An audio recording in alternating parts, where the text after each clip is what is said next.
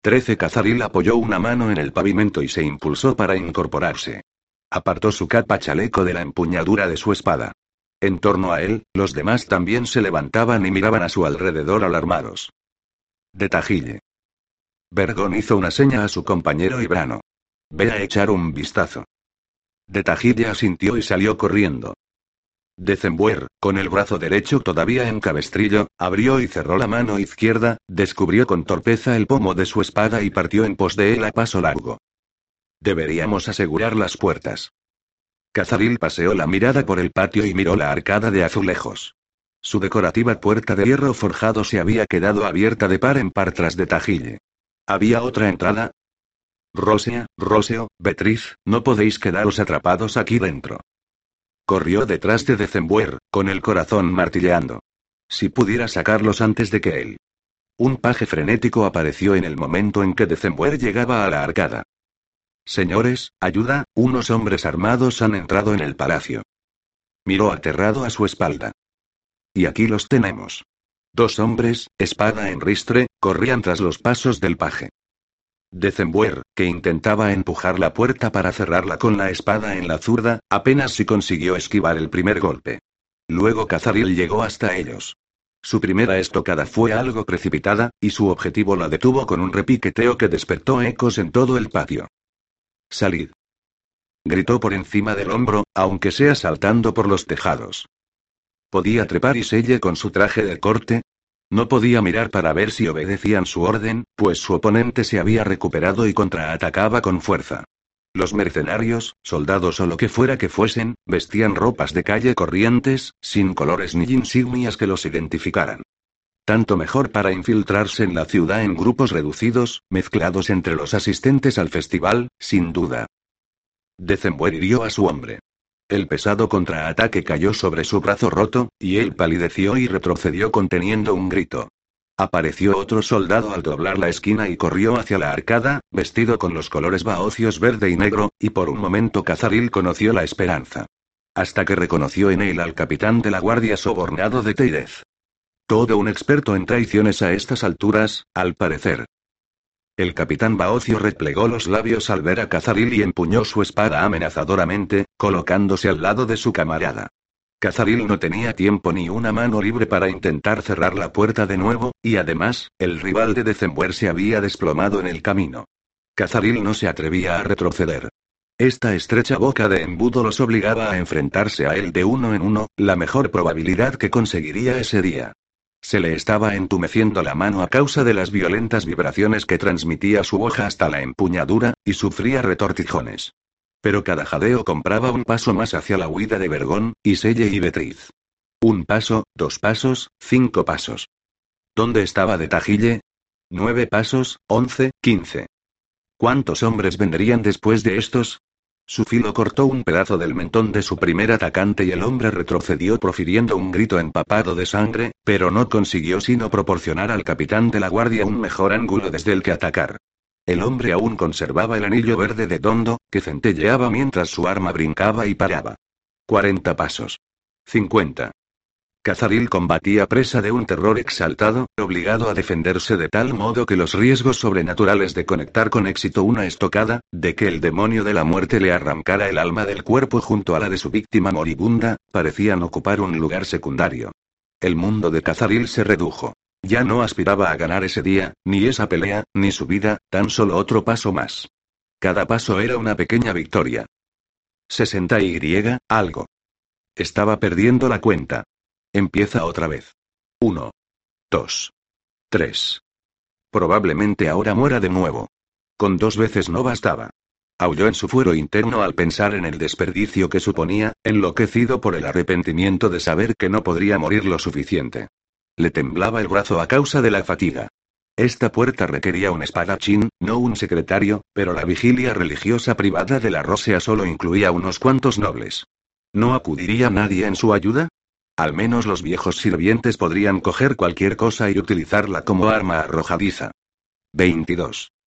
¿Podría replegarse cruzando el patio hasta llegar a las escaleras? ¿Habría subido ya las escaleras el cortejo real? Echó un vistazo desesperado a su espalda, un error que le hizo perder el ritmo. Con un rechinar de metal, la espada del capitán le arrebató la suya de los dedos adormecidos. Su hoja repicó en la piedra, girando. El baocio empujó violentamente a Cazaril de espaldas y lo tiró al suelo frente a la arcada. Dos de los asaltantes, prudentes y experimentados, le propinaron sendas patadas al pasar junto a él para que siguiera tumbado. Seguía sin saber quiénes eran, pero no le cabía ninguna duda sobre a quién servían. Tosiendo, giró de costado a tiempo de ver a de Gironal, que atravesaba las puertas entre maldiciones tras la estela de otra media docena de hombres. December seguía postrado, encogido, con los dientes apretados a causa de la agonía. ¿Estarían a salvo Vergone y Selle? Habrían bajado las escaleras de servicio, habrían subido al tejado. Quisieran los dioses que no hubieran sucumbido al pánico y se hubieran encerrado en sus aposentos.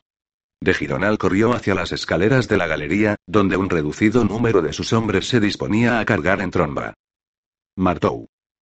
Aulló Cazaril, esforzándose por incorporarse hasta erguirse de rodillas. De Gironal giró sobre sus talones como una peonza. Tú.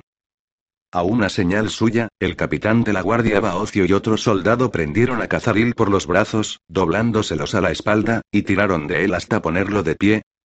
Llegas demasiado tarde. exclamó Cazaril. Se ha casado y ha consumado el matrimonio, no hay manera de que puedas deshacerlo. Chalión ha comprado Ibra por el precio más justo que se haya pagado jamás, y todo el país celebra su buena fortuna. Ella es la hija de la primavera y la elegida de los dioses. No puedes enfrentarte a ella. Ríndete. Salva tu vida, y la de tus hombres. ¿Que se ha casado? Gruñó de Gironal, enviudará, si es necesario. Es una maldita demente traidora, la zorra de Ibra, y no pienso tolerarlo. Encaró las escaleras de nuevo. Tú eres la prostituta, Martou. Tú vendiste Gotorjet a cambio del dinero Rognari que yo rechacé, y me vendiste a las galeras para cerrarme la boca. Cazaril paseó la mirada enfervorizado por los indecisos soldados. 55, 56, 57. Este mentiroso vende a sus propios hombres. Seguidlo y veréis cómo os traiciona en cuanto crea que puede obtener algún beneficio con ello. De Gironal se volvió de nuevo y desenvainó la espada. Haré que te calles, necio miserable. Sujetadlo. No, un momento. Los dos hombres que retenían a Cazaril se separaron un poco, con los ojos desorbitados, cuando de Gironal dio el primer paso adelante, preparándose para asestar un mandoble mortal. Milord, eso sería asesinato, musitó el hombre que inmovilizaba el brazo izquierdo de Cazaril. El arco decapitador fue bloqueado por los captores de Cazaril y de Gironal cambió en plena carrera una violenta estocada baja, abalanzándose con todo el peso de su furia. El acero penetró en el brocado de seda, la piel y el músculo, hasta alojarse en las entrañas de Cazaril. La fuerza del impacto lo levantó casi en vilo del suelo. Se hizo el silencio. La espada se hundía en él tan despacio como una perla en un tarro de miel, y casi igual de indolora. El semblante enrojecido de De Gironal se había congelado en un rictus de ira. A ambos lados de Cazaril, sus captores se agacharon y se apartaron, con las bocas entreabiertas a punto de proferir sendos gritos sobresaltados que no llegaron a escucharse. Con un alarido triunfal audible solo para Cazaril, el demonio de la muerte cruzó el puente que le tendía la hoja de la espada, dejándola al rojo vivo a su paso, hasta llegar a la mano de De Gironal. Con un grito de angustia, el negro grumó que era Dondo se vertió tras él. Unas crepitantes chispas blancas y azules envolvieron el brazo armado de De Gironal como ramas de enredadera para extenderse luego a todo su cuerpo. Despacio, De Gironal echó la cabeza hacia atrás y de su boca brotó una llamarada blanca cuando le fue arrancada el alma. Tenía los pelos de punta, y los ojos abiertos de par en par, en blanco. La espada siguió moviéndose debido a la inercia y la carne de Cazaril siseó a su alrededor. El blanco, el rojo y el negro se arremolinaron y enlazaron, dispersándose sin dirección. La percepción de Cazaril se vio atraída por la estela del furioso ciclón, que surgía de su cuerpo igual que una columna de humo. Tres muertes y un demonio, juntos, fluyendo en una presencia azul. La mente de Cazaril estalló. Se abrió hacia afuera, y hacia afuera, y aún más, hasta que todo el mundo se extendió ante él como si lo viera desde la montaña más alta. Pero no en el reino de la materia. Este era un paisaje de sustancia espectral. Unos colores para los que no tenían nombre, de un brillo aplastante, lo transportaron a una gloriosa turbulencia. Podía escuchar el susurro de todas las mentes del mundo, un suspiro semejante al del viento en un bosque. Si pudiera distinguirse, por separado y simultáneamente, el canto de cada hoja. Y todos los gritos de dolor y temor reverencial del mundo. La vergüenza y la dicha. La esperanza, la desolación y la aspiración. Un millar de miles de momentos procedentes de un millar de miles de vidas que se derramaban en su espíritu distendido. En la superficie, a sus pies, borbotaban pequeñas burbujas de color espiritual que flotaron una a una hasta configurar una danza vertiginosa, cientos, miles, como grandes gotas de lluvia que cayeran hacia arriba. Son los moribundos, que entran en este lugar a través de los resquicios entre ambos mundos. Almas gestadas por la materia en el mundo, muriendo para experimentar este nuevo y extraño renacer. Demasiado, demasiado, demasiado. Su mente no podía comprenderlo todo, y las visiones lo soslayaban como agua que se le escurriera entre los dedos. Alguna vez había pensado en la dama de la primavera como en una especie de muchacha gentil y agradable, según sus vagas y juveniles representaciones. Los divinos y Ordol habían pulido esa imagen apenas lo suficiente para retratar la imagen mental de una hermosa damisela inmortal. Esta mente abrumadora escuchaba hasta el último llanto o canción del mundo a la vez. Contemplaba la ascensión en espiral de las almas en toda su terrible y compleja belleza con el deleite de un jardinero que aspira el perfume de sus flores. Y ahora esta mente volcaba toda su atención en Cazaril. Cazaril, que se fundía y llenaba el cuenco de sus manos. Pensó que ella iba a bebérselo, a arrancarlo de la violenta concatenación que configuraban los hermanos de Gironal y el demonio, que volaban hacia otro lugar. Un soplo y se apartó de sus labios, abajo, en un vórtice descendente que penetraba en el enorme tajo que había practicado su muerte en el mundo, de nuevo a su cuerpo. La espada de De Gironal asomaba a su espalda. La sangre remataba la punta de metal igual que una rosa abierta. Y ahora manos a la obra, susurró la dama. Ábrete a mí, dulce Cazaril. ¿Puedo mirar? preguntó él, trébulo. Todo lo que puedas soportar está permitido. Se sumió en una lánguida lasitud mientras la diosa se vertía en el mundo a través de él. Curvó los labios en una sonrisa, o comenzó a hacerlo. Su cuerpo de carne era tan lento como el de los hombres que lo rodeaban en el patio. Parecía estar arrodillándose. El cadáver de De Gironal aún no había terminado de desplomarse sobre el empedrado, aunque su mano muerta ya se había retirado de la empuñadura de su espada entre espasmos. December se levantaba apoyándose en su brazo bueno, abriendo la boca para proferir el grito que terminaría por escucharse, Cazaril. Algunos hombres se estaban postrando en el suelo. Otros emprendían la carrera. La diosa acogió la maldición de Chalión en sus manos como si de un ovillo de lana negra se tratara. Arrebatándosela a Iselle y Vergón, que se encontraban en alguna calle de Tarjón. Ahí está en Valenda. A Sara en Cardegos. A toda la tierra de Chalión, montaña a montaña, río a río, llano a llano. Cazaril no podía sentir a Órico en la espesa niebla. La dama la desenrolló de nuevo a través de Cazaril. Cuando se desilvanó a través de él en dirección al otro reino, su penumbra se destiñó y luego él ya no estuvo seguro de si se trataba de un hilo o de un arroyo de aguas limpias y brillantes, o de vino, o de algo aún más prodigioso. Otra presencia, gris y solemne, aguardaba allí y lo cogió. Lo absorbió. Y exhaló un suspiro que podría ser de alivio, o de culminación, o de equilibrio. Creo que era la sangre de un dios. Derramada, corrompida, recogida, purificada y devuelta por fin. No lo comprendo. ¿Se equivocaba Ista? ¿He llevado mal la cuenta de mis muertes? La diosa se rió. Piensa. En ese momento la vasta presencia azul escapó del mundo a través de él igual que se vuelca un río al filo de una cascada. La belleza de una música triunfal que sabía que nunca lograría recordar con exactitud, hasta que regresara a su reino, le partió el corazón. La gran hendidura se cerró. Sanada. Sellada. Así, de repente, todo se acabó. El crujido de las piedras del suelo contra sus rodillas fue la primera sensación que experimentó a su regreso. Se irguió desesperadamente, sentándose en los talones, para que la hoja de la espada no le escarbara en la carne. La empuñadura y un palmo de resplandeciente filo asomaban ante sus ojos, apuntando en un ángulo ascendente hacia su estómago justo por debajo y hacia la izquierda del ombligo. La punta parecía sobresalir en alguna parte hacia la derecha de su columna, más hacia arriba. Ahora llegó el dolor. Cuando cogió su primera bocanada de aire, el arma osciló un poco. El hedor de la carne cauterizada le inundó la nariz, mezclado con un perfume celestial de flores de primavera. Temblaba a causa de la conmoción y el frío. Intentó quedarse muy quieto. Sintió la perturbadora necesidad de reírse. Eso dolería. Más. No todo el olor a carne chamuscada procedía de su cuerpo. De Gironal yacía delante de él. Cazaril había visto cadáveres abrasados de fuera adentro. Nunca de dentro hacia afuera. El cabello y las ropas del canciller humeaban ligeramente, pero se apagaron sin llegar a prender. Cazaril fijó su atención en un guijarro que había en el suelo, cerca de su rodilla. Era tan denso. Tan persistente.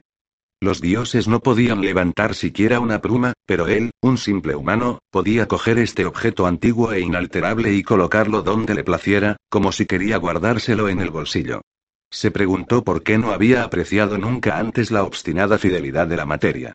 Una hoja seca descansaba en las proximidades, aún más sorprendente en su complejidad. La materia inventaba tantas formas, y continuaba generando belleza más allá de ella misma, mentes y almas que emanaban de ella igual que emana la música de un instrumento, la materia era insondable para los dioses. La materia se recordaba a sí misma con toda exactitud. No se explicaba cómo era posible que no hubiera sabido percatarse antes.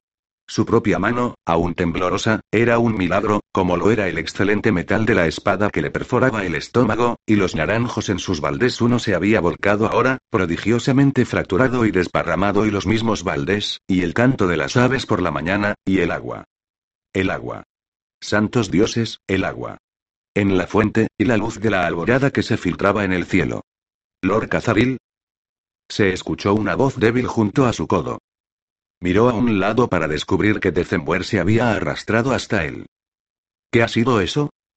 December daba la impresión de estar al borde del llanto. Unos cuantos milagros. Demasiados al mismo tiempo en el mismo lugar. Estaba saturado de milagros. Era lo único que veía mirar a donde mirase. Hablar fue un error, pues la vibración avivó el dolor en su vientre.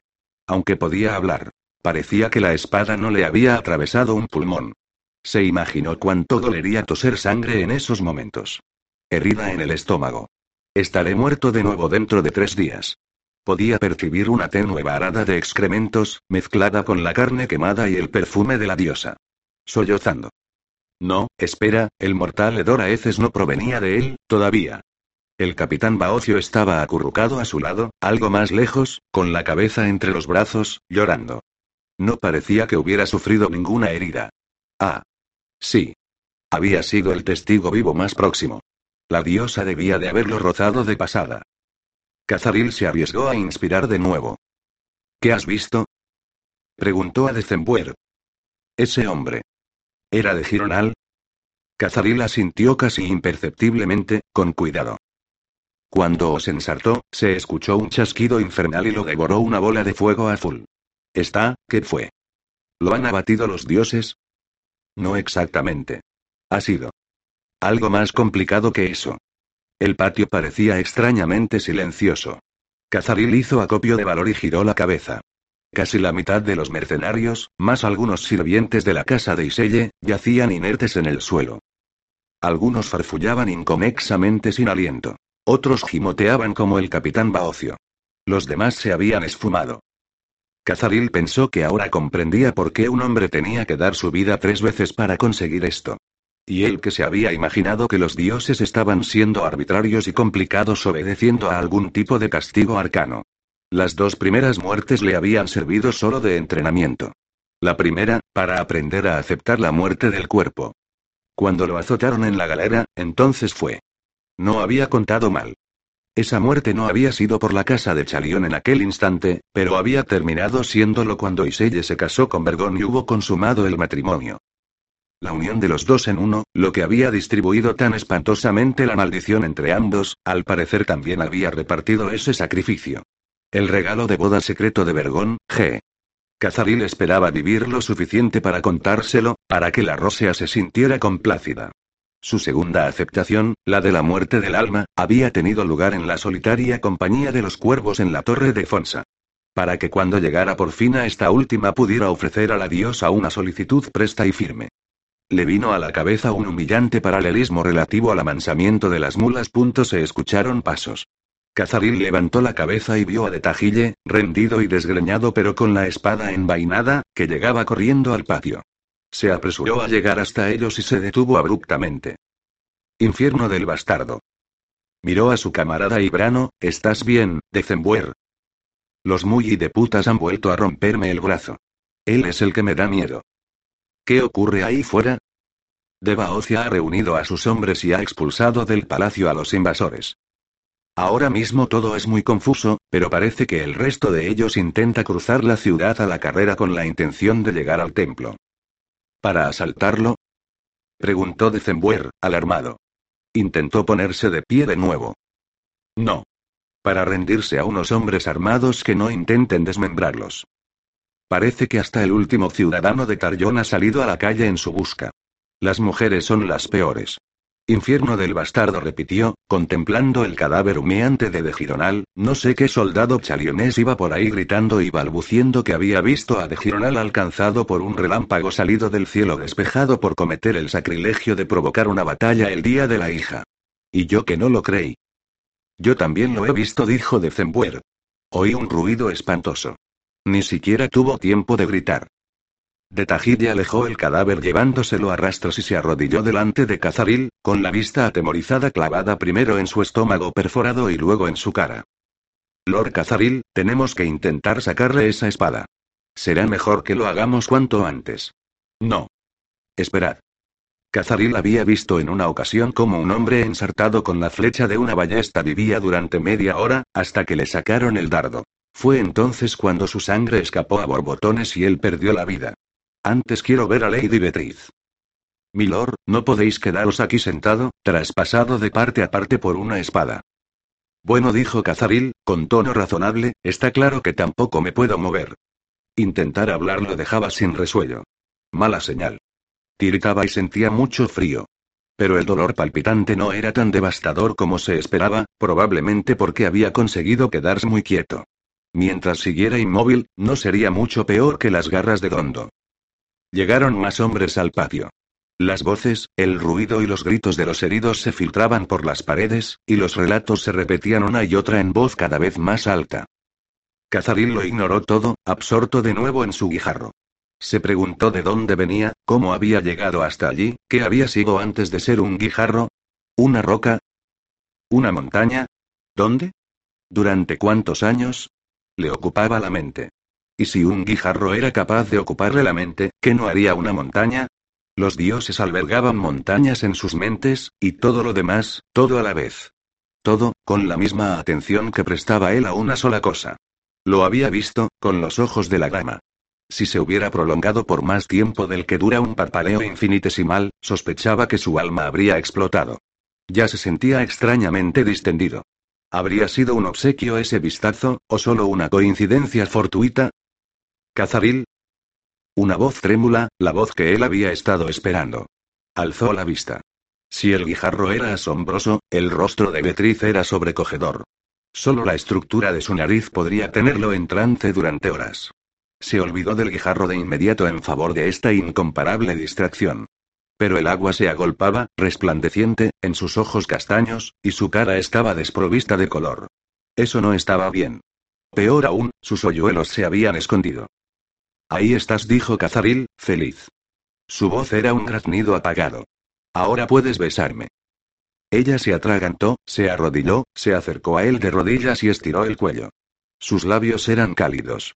El perfume de su boca no tenía nada que ver con el de la diosa, era el de una mujer humana, excelente así y todo.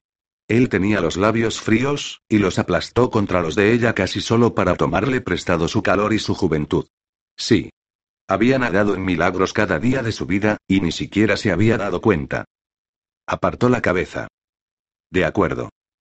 No añadió, ya es suficiente, porque no lo era. Ahora podéis sacarme la espada. Los hombres se acercaron a él, en su mayoría desconocidos de aspecto preocupado. Beatriz se frotó el rostro, se desabrochó la túnica, se puso de pie y esperó. Alguien agarró a Cazaril por los hombros. Un paje acercó una almohadilla doblada para taponar la herida, y alguien más ofreció rollos de vendas con los que envolverle el torso. Cazaril entrecerró los ojos, inseguro. Beatriz estaba aquí por tanto, y Selle debía de estar, debía de estar.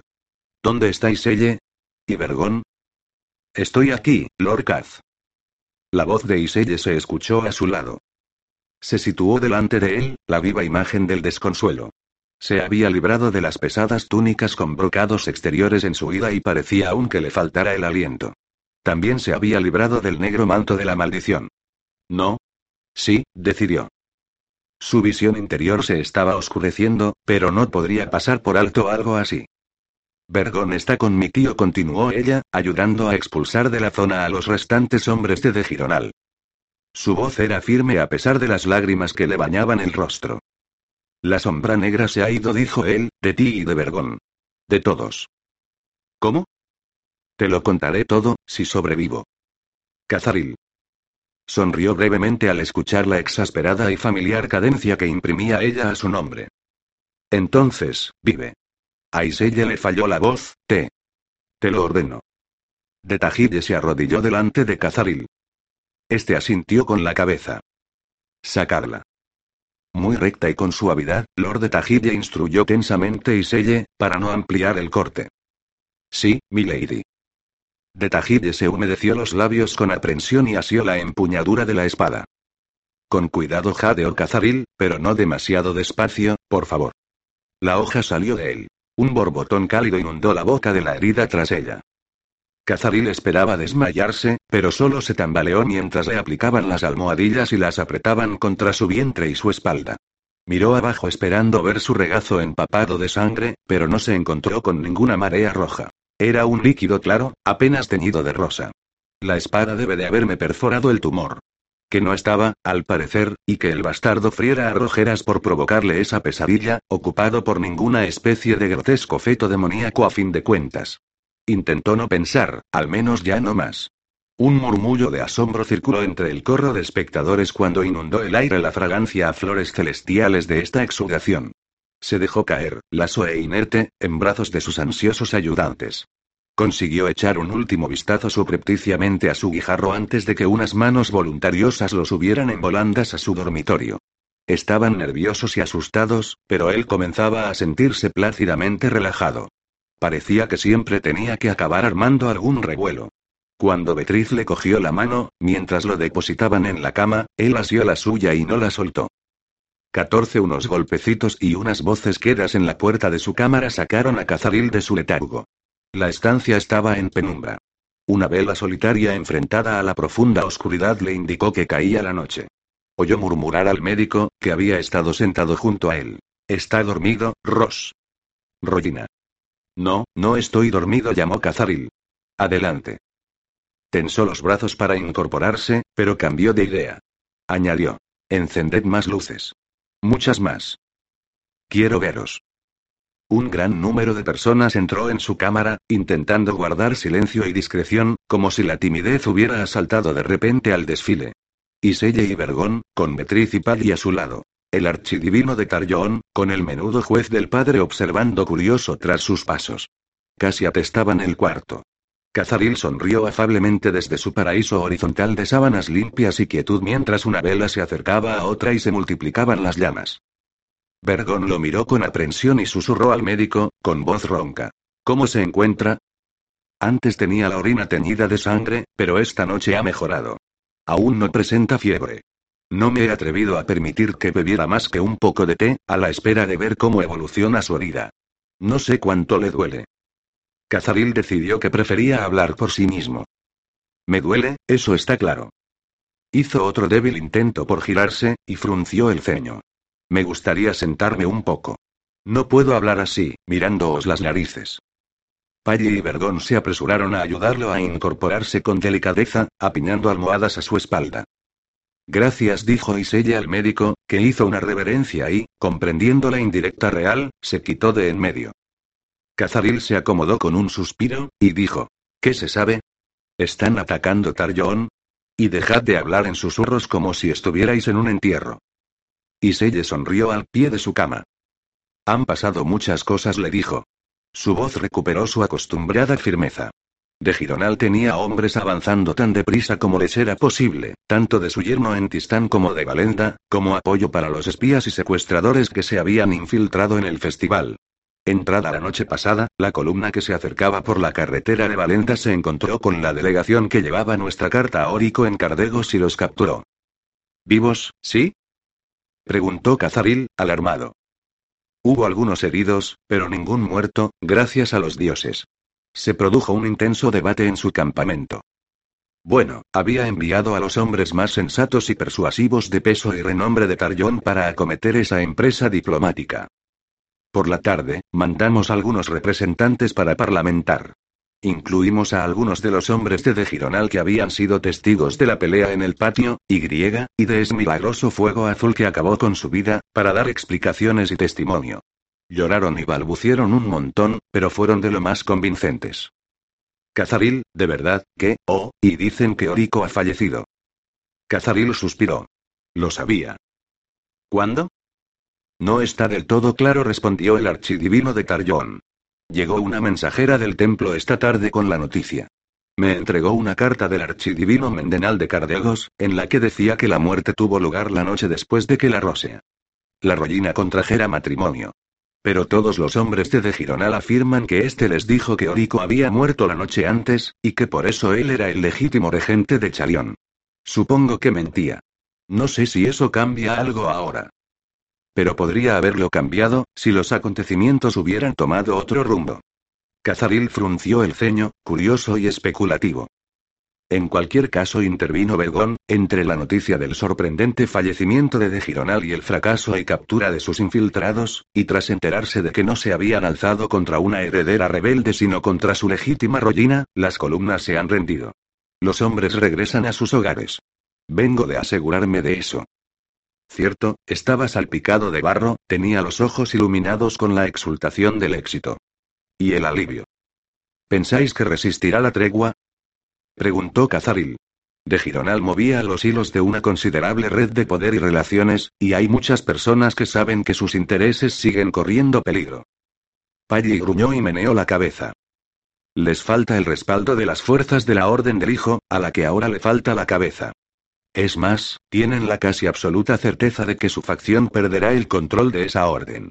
Creo que el clan Gironal aprenderá a actuar con cautela. El provincar de Tistán ya nos ha remitido una carta de vasallaje, dijo Iselle, acaba de llegar. Tiene pinta de haber sido escrita apresuradamente. Pensamos esperar otro día a que se despejen los caminos y dar gracias a los dioses en el templo de Tarjón. Luego Vergón y yo acudiremos a Cardegos con un contingente de la caballería de mi tío, para asistir al funeral de Orico y celebrar mi coronación. Se mostró alicaída. Me temo que tendremos que dejarte aquí solo algún tiempo, Lord Kaz. Cazaril miró a Beatriz, que lo observaba él a su vez, con los ojos negros llenos de preocupación. Allá donde fuera Iselle, Beatriz, su principal cortesana, tenía que seguirla. Iselle continuó. No hables si te duele mucho, pero, Cazaril. ¿Qué pasó en el patio? ¿De verdad abatió la hija de Gironal con un relámpago? Su cuerpo eso indicaba, lo confieso, dijo Vergón. Estaba carbonizado. No había visto nunca nada igual. Esa es una buena historia, dijo Cazaril, despacio, y bastará para la mayoría de los hombres. Los que estáis aquí deberíais saber la verdad, pero... Creo que esta verdad no debería ser demasiado pública, ¿eh? Isella indicó al médico que se excusara.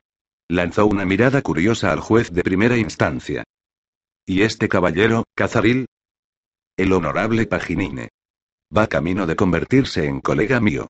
Debería quedarse, y el archidivino también. Cazaril vio cómo su público se distribuía en torno a su cama, observándolo con aliento contenido. Ni Paginina ni el archidivino, ni Pali, estaban al corriente de los preámbulos relativos a Dondo y el demonio de la muerte, comprendió Cazaril, por lo que se sintió impulsado a remontarse al principio, si bien lo resumió tanto y tan sensatamente como le fue posible. Esperaba al menos que sonara coherente, no como los desvaríos de un orate.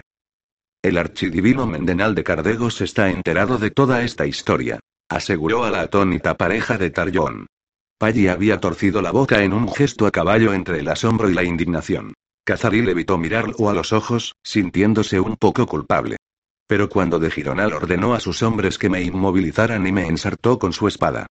Cuando me asesinó, el demonio de la muerte nos capturó a todos en una desequilibrada confusión de asesinos y víctimas.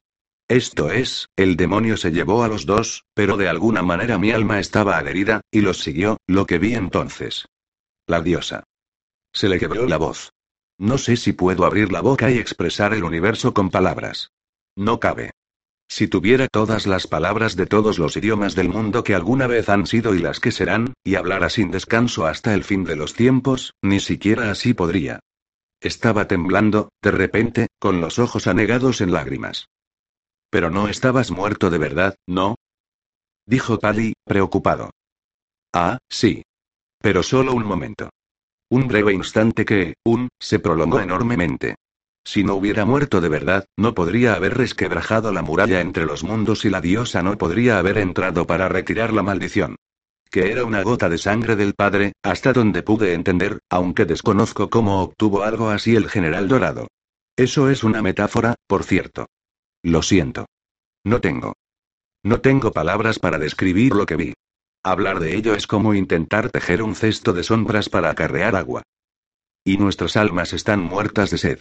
La dama de la primavera me permitió ver con sus ojos, y aunque he perdido mi segunda visión, creo, es como si mis ojos ya no funcionaran como solían. El archidivino se persignó. Paginine carraspeó y, con deferencia, dijo. En verdad, milord, ya no os rodea ese cegador espectáculo de luces. No. Ah, bien. Vehemente, Cazaril añadió. Pero el manto negro que rodeaba a Vergone y Selle también ha desaparecido, ¿no es así? Así es, milord. Roseo, Rollina, con vuestro permiso. Parece que la sombra se ha desvanecido por completo. De modo que todo está en orden. Dioses, demonios, fantasmas, la compañía al completo, todos se han ido. Ya no tengo nada de raro, se felicitó Cazaril. Paginine torció el semblante en una expresión que no era del todo un rictus, ni tampoco una sonrisa. Yo no me atrevería a decir tanto, Milord murmuró, el archidivino propinó un codazo a Paginine, y susurró. Pero dice la verdad, ¿sí? Por descabellada que parezca. Oh, sí, vuestra reverencia. De eso no me cabe la menor duda. La ambigua mirada que dedicó a Cazaril denotaba una comprensión mayor que la del archidivino, que se mostraba atónito y apabullado por el asombro. Mañana anunció Iselle, Vergón y yo encabezaremos una procesión de acción de gracias hasta el templo, descalzos, para mostrar nuestra gratitud a los dioses. Oh, dijo Cazaril, preocupado. Oh, pues andad con cuidado. No vayáis a pisar ahora un trozo de cristal o un clavo herrumbroso. Cada uno vigilará donde pone el pie el otro durante todo el camino, le prometió Vergón. Cazaril añadió dirigiéndose a Beatriz, extendiendo la mano sobre las sábanas hasta tocarla de ella. Sabes, ya no estoy encantado. Se me ha quitado un peso de encima, en más de un sentido. Eso es liberador para cualquiera, sí, su voz perdía volumen, ronca de cansancio. La mano de Beatriz se giró bajo la suya y se la apretó en secreto. Será mejor que nos retiremos y te dejemos descansar, dijo Iselle, con renovada preocupación. ¿Quieres algo, Cazaril? Lo que sea. A punto de responder, no, nada, cambió de opinión y dijo. Ah. Sí. Quiero música. ¿Música? A lo mejor un poco de música tranquila, propuso Beatriz. Para ayudarle a conciliar el sueño. Vergón esbozó una sonrisa. En ese caso, si no os importa, ocupaos de ello, Lady Beatriz. La comitiva se retiró ostentosamente de puntillas. Regresó el médico, que consintió que Cazaril bebiera un poco de té a cambio de otra muestra de orina teñida de sangre, la cual examinó suspicaz a la luz de las velas antes de emitir un gruñido inquietante. Al cabo, Beatriz regresó con un joven de aspecto nervioso equipado con un laúd, con pinta de haber sido sacado de un profundo sueño para dar su actuación. Flexionó y estiró los dedos, afinó su instrumento y tocó siete piezas cortas. Ninguna de ellas era la adecuada. Ninguna evocaba a la dama y sus flores espirituales, hasta que acometió la octava, un contrapunto imbricado de singular dulzura. Esa contenía un débil eco celestial. Cazaril le pidió que la tocara dos veces más y lloró un poco, momento en el que Beatriz insistió en que estaba demasiado cansado y debía dormir, antes de despedir al joven músico. Cazaril todavía no había tenido ocasión de decirle nada acerca de su nariz. Cuando intentó explicar este milagro al médico, el hombre respondió dándole una generosa cucharada de extracto de amápolas, tras la que dejaron de alarmarse mutuamente lo que restaba de noche. Tres días tardaron sus heridas en dejar de supurar ese fluido perfumado. Se habían cerrado limpiamente y el médico permitió que Cazaril desayunara una papilla muy líquida. Esto lo revivió lo suficiente para que insistiera en salir al patio y sentarse al sol primaveral. La expedición pareció requerir la presencia de un exorbitado número de siervos y ayudantes, pero al fin lo condujeron con cuidado escaleras abajo hasta una silla cargada de cojines acolchados con lana y rellenos de plumas, con los pies en alto reposados encima de otra silla mullida. Ahuyentó a sus ayudantes y se entregó a una deliciosa ociosidad. El borboteo de la fuente era relajante. Los árboles de los baldes estaban cargados de flores fragantes. Una pareja de avecillas negras y naranjas surcaba el aire, transportando briznas de hierba seca y ramitas para construir su nido entre las tallas de uno de los postes de la galería. Un ambicioso montón de papeles y plumas yacía olvidado en la mesilla junto al codo de Cazaril, absorto en la contemplación de los pájaros. El palacio de Debaocia estaba en calma. Sus huéspedes reales, así como su lord y su dama, se habían ido a Cardegos. De ahí que Cazaril sonriera encantado cuando se abrieron las puertas de hierro forjado de la arcada para admitir a Pally. El marzo había recibido órdenes de su nueva rollina de velar por su convaleciente secretario mientras todo el mundo asistía a los fastos en la capital, lo que a Cazaril le parecía que era una recompensa injusta a cambio del valiente servicio de su amigo. Pally se había ocupado de él tan fielmente que Cazaril se sentía un poco culpable por desear que Isella le hubiera encomendado la tarea a Lady Beatriz en vez de a él. Pali, risueño, lo saludó jovial y se sentó al borde de la fuente. Bueno, Castelar. Tenéis mejor aspecto. Casi vertical del todo. Pero, ¿qué es esto? indicó la mesa con un gesto, trabajo. Ayer, antes de marcharse, vuestras damas me entregaron una lista muy larga de cosas que no debíais hacer, la mayoría de las cuales os alegrará saber que ya se me han olvidado, pero estoy seguro de que trabajar ocupaba uno de los puestos más altos. Nada de eso. Me disponía a intentar escribir algo de poesía al estilo de Bear, pero luego han aparecido unos pájaros. Por ahí va uno ahora. Hizo una pausa para señalar el destello negro y naranja. La gente halaga a las aves por ser grandes arquitectos, pero la verdad es que estos dos parecen tremendamente torpes. A lo mejor son jóvenes y este es su primer intento. Persistentes, eso sí. Aunque supongo que si yo intentara levantar una choza solo con la boca tampoco lo haría mucho mejor. Debería escribir un poema ensalzando a las aves. Si la materia que se yergue y anda, como tú, es milagrosa, imagínate lo maravillosa que es la materia que se levanta y vuela. Pally sonrió, divertido. ¿Qué es eso, Kaz, poesía o fiebre? Ah, es una gran infección de poesía, un contagio de himnos. Las canciones y los poemas, hechos de la misma materia que las almas, pueden llegar a su mundo sin impedimentos. Los escultores, ahora bien, Incluso los dioses se maravillan con los escultores. Entornó los ojos para protegerlos del sol y sonrió a Pali. En cualquier caso, murmuró secamente Pali, cualquiera diría que el cuarteto que dedicaste ayer por la mañana a la nariz de Lady Beatriz fue un desliz estratégico. No me estaba burlando ella. Protestó Cazaril, indignado. ¿Seguía enfadada conmigo cuando se fue? No, no, no estaba enfadada. Se convenció de que la culpa la tenía la fiebre, y por eso estaba muy preocupada. Yo que tú, también diría que tenía fiebre. Todavía no podía escribir un poema a toda ella. Lo intenté. Es abrumador. Bueno, ya que te empeñas en escribir alabanzas a las partes de su cuerpo, elige los labios. Los labios son más románticos que las narices. ¿Por qué? ¿Es que no es prodigiosa cada parte de ella? Sí, pero besamos los labios, no las narices. Por lo general. Los hombres escribimos poemas a los objetos de nuestro deseo para acercarlos a nosotros. Qué práctico. En ese caso, lo normal sería que los hombres escribieran más poemas a las partes pudendas de las damiselas. Las damiselas nos zurrarían. Los labios son una apuesta segura, siendo como son el umbral o el puente que conduce a mayores misterios. Ja.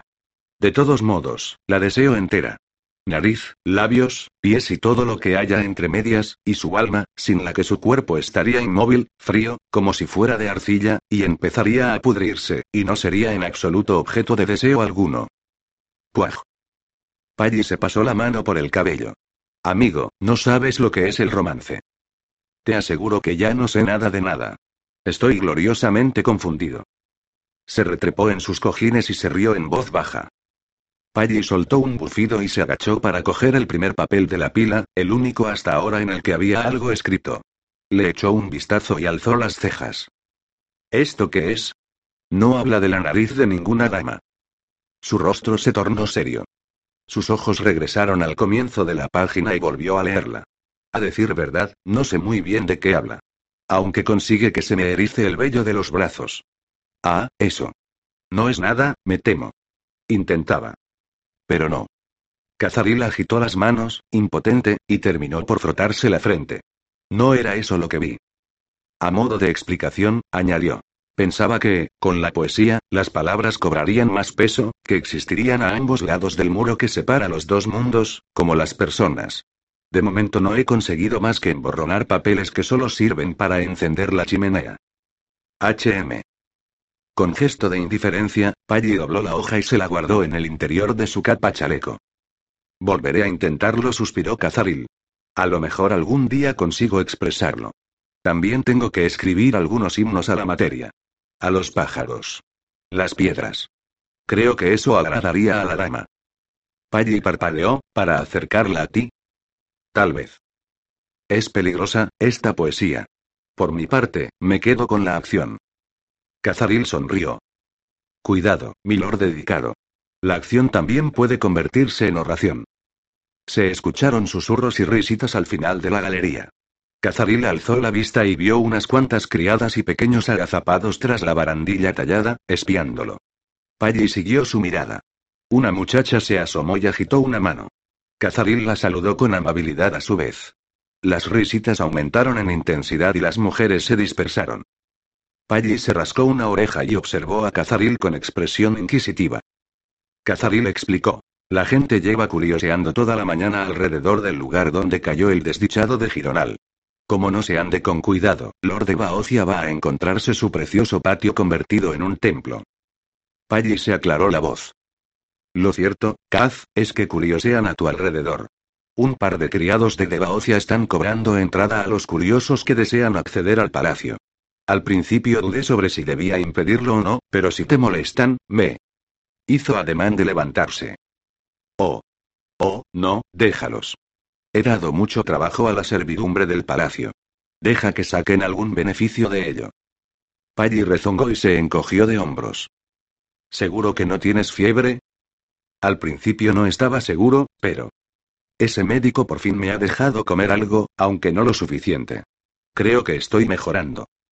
Eso ya es todo un milagro, por el que bien vale la pena pagar una vaída para verlo. Sí. No estoy seguro de si devolverme al mundo de esta manera fue un último obsequio de la dama, o simplemente una bonificación fortuita de su necesidad de tener a alguien a este lado que le abriera la puerta.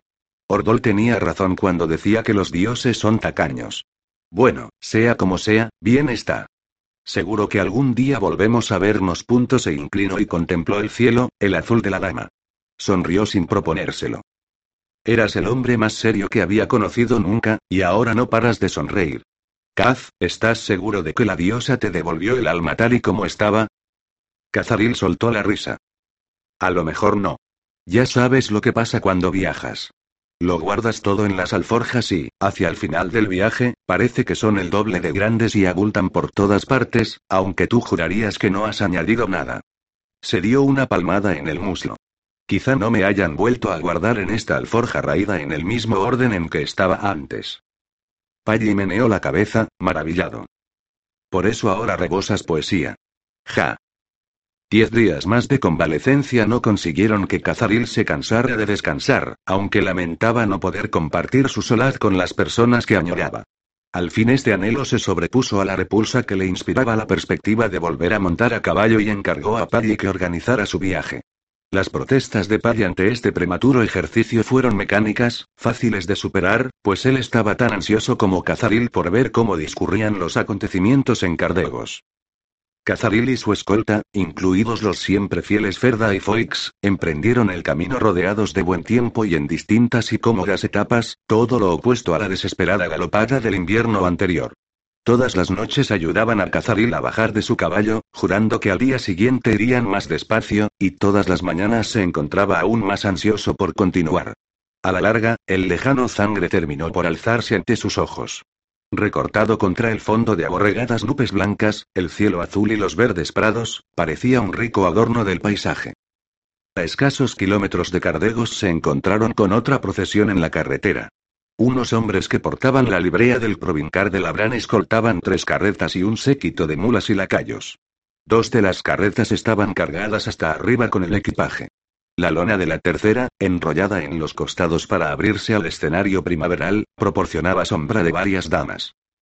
El carro de las mujeres aparcó en la orilla de la carretera y una sirvienta se asomó para llamar a uno de los jinetes. El sargento Labrano se acercó a ella, cabalgó junto a Pally y Cazaril y los saludó. Con permiso, señores, si alguno de ustedes es el castelar de Cazaril, mi señora la viuda Rollina Sara solicita. Ruega se corrigió, que acudáis a su presencia. El actual provincar de Labrán, recordó Cazaril, era sobrino de la Rollina Sara. Intuyó que lo que tenía ante sus ojos era su evacuación, o su retirada, a las haciendas que tenía allí la familia. Devolvió el saludo. Estoy por completo al servicio de la Rollina. Foix ayudó a Cazaril a desmontar. Se bajaron unos peldaños en la parte trasera de la carreta, y las damas y las sirvientas descendieron para pasear por el campo en barbecho cercano y examinar las flores silvestres de la primavera. Sara permaneció sentada a la sombra de la lancia, Saludos, Castelar dijo suavemente, me alegra que nos hayamos cruzado. ¿Me podéis dedicar un momento? Es un honor, mi lady. Cazaril agachó la cabeza, subió a la carreta y se sentó en el banco acolchado que había frente al de ella. Las mulas que cargaban con el equipaje pasaron cansinamente junto a ellos. Un murmullo distante e idílico envolvía la escena, trinos de aves, voces bajas, el tintineo de las bridas y el rumier de los caballos que pastaban en las orillas, más la risa ocasional de alguna criada. Sara iba vestida con un vestido de corte sencillo y una capa chaleco de negro y lavanda, luto por el desventurado Órico, presumiblemente. Mis disculpas, dijo Cazaril, en deferencia a su atuendo por no haber asistido al funeral del Roya. Aún no estaba lo bastante recuperado para viajar. Sara hizo un gesto conciliador. Por lo que me han contado Iselle, Vergón y Lady Beatriz, es un milagro que sobrevivierais a vuestras heridas. Sí, bueno. Precisamente. La viuda lo miró con extraña simpatía. Entonces, ¿Órico ha sido acogido sin incidentes? Sí, por el bastardo. Los dioses le mostraron el mismo rechazo muerto que en vida. Por desgracia, eso ha suscitado ciertas especulaciones desagradables acerca de sus orígenes. No lo creo, señora. Sin duda era hijo de Jazz. Creo que el bastardo ha sido el guardián especial de su casa desde el reinado de Fonsa. Por eso esta vez el dios fue el primero en escoger, no el último. Sara se encogió de hombros. Un guardián lamentable, si acaso. El día antes de morir, Orico me dijo que desearía haber nacido siendo el hijo de algún leñador, y no del Roya de Chalión. De todos los epitafios que se han pronunciado en torno a su fallecimiento, ese me parece el más apropiado. Su voz se agrió un poco. Martou de Gironal, dicen, fue acogido por el padre. Eso he oído. Enviaron su cuerpo a su hermana en Tistán para que se hiciera cargo de él. En fin, también él tenía que representar su papel, y pocas satisfacciones le reportó al final. Transcurrido un momento, añadió. No obstante, puedo garantizaros personalmente que su hermano Dondo fue a parar al infierno del bastardo. Una pequeña sonrisa curvó los labios de la mujer. A lo mejor allí le enseñan buenos modales. Parecía que no pudiera añadirse nada a aquello, hablando de epitafios. Cazaril se acordó de una curiosidad y carraspeó, inseguro. El día antes de que muriera Órico. ¿Qué día fue ese, milady? Los ojos de la rollina saltaron a los de él, y la rollina enarcó las cejas oscuras. Un instante después, respondió. Bueno, el día después de la boda de Iselle, naturalmente. ¿No el día anterior? En ese caso, parece ser que Martou de Gironal estaba extrañamente mal informado. Por no hablar de la precipitación de algunas de sus acciones. Y, se me antoja una suerte perversa, morir justo el día antes de que te rescaten el médico de Órico, y el archidivino Mendenal, y yo misma, todos los que cuidamos juntos de él, juraremos que Órico vivió para hablarnos toda esa tarde y esa noche, y que no exhaló su último aliento hasta la mañana siguiente. Le sostuvo la mirada con firmeza, con los labios petrificados en la misma sonrisa sombría. De modo que el enlace de Iselle y el Rose Vergón es innegablemente válido. Así se privaba de recursos legales a cualquier lord despechado que pretendiera desafiar la legitimidad de la boda. Cazaril se imaginó a Sara, su larga vigilia secreta durante todo un día junto al lecho de su esposo, frío e hinchado. ¿En qué habría pensado, qué reflexiones habría hecho, mientras transcurrían las horas en aquella cámara sellada?